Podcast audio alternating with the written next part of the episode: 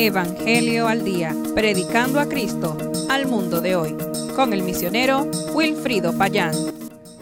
Huyendo de Dios. Al recibir el mandato de Dios de ir a Nínive y proclamar su palabra, Jonás se embarcó para huir de la presencia de Jehová a Tarsis, lejos de la presencia de Jehová. ¿Se puede huir de la presencia de Dios? Sabemos que Dios es omnipresente, lo cual significa que su presencia está en todo lugar y en todo momento. Cuando Salomón dedicó el templo que le había construido a Jehová, dijo, pero ¿es verdad que Dios morará sobre la tierra?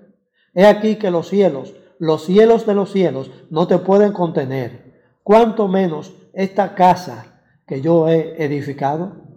Primero de Reyes, capítulo 8, versículo 27. ¿No lo sabía Jonás? Siendo profeta de Dios, ¿no conocía los atributos del Dios a quien servía?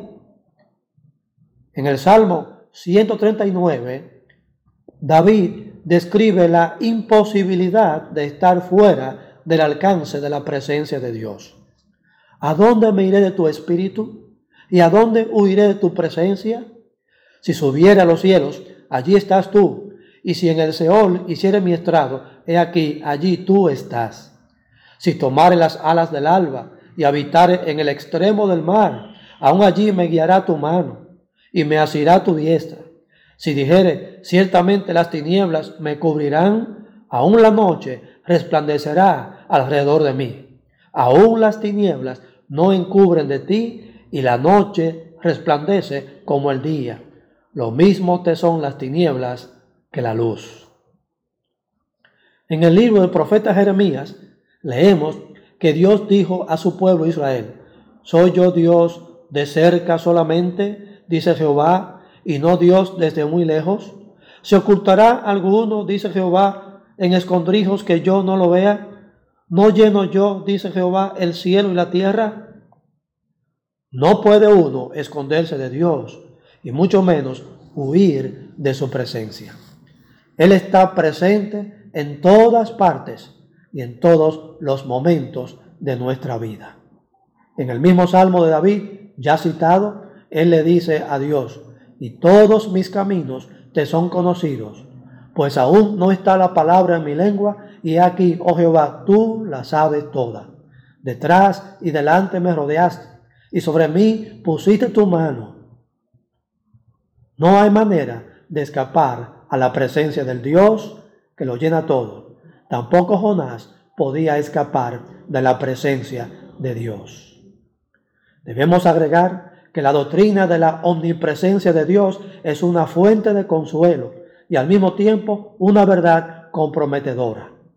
En el Salmos 33, 18 leemos, He aquí el ojo de Jehová sobre los que le temen, sobre los que esperan en su misericordia, para librar sus almas de la muerte y para darles vida en tiempo de hambre. Como la presencia de Jehová lo llena todo, sus ojos miran a sus hijos en tiempo de prueba o necesidad. Pero en Proverbios 15, 3 leemos acerca de la gran responsabilidad que conlleva saber que el Dios omnipotente observa nuestros pasos donde quiera que estemos. Los ojos de Jehová están en todo lugar, mirando a los malos y a los buenos. Leemos allí. Más que todo, Jonás estaba huyendo de su comisión divina. Tarsis era tierra de gentiles, o sea, de paganos. Allí no se reconocía ni se adoraba al Dios verdadero. Jonás pensaba que en Tarsis sería, sería libre de la autoridad comisionadora del Dios de Israel, pero estaba equivocado. La comisión divina lo perseguía, era algo a lo que no podía renunciar. De la misma manera, hay muchas personas en el día de hoy que incursionan en una vida totalmente alejada de Dios, de sus mandamientos y de su voluntad, y piensan que porque no están en el seno de la iglesia, o porque no están buscando de cerca a Dios, piensan que Dios se ha olvidado de ellos. Amigo mío, no es así.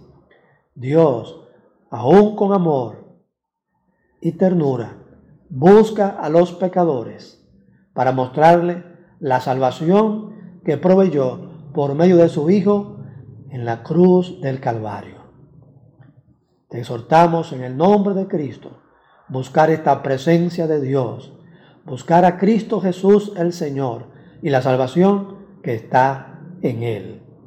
Si desea conocer más, puede escribirnos al correo electrónico evangelio.aldia.hotmail.com y con mucho gusto contestaremos tu comunicación.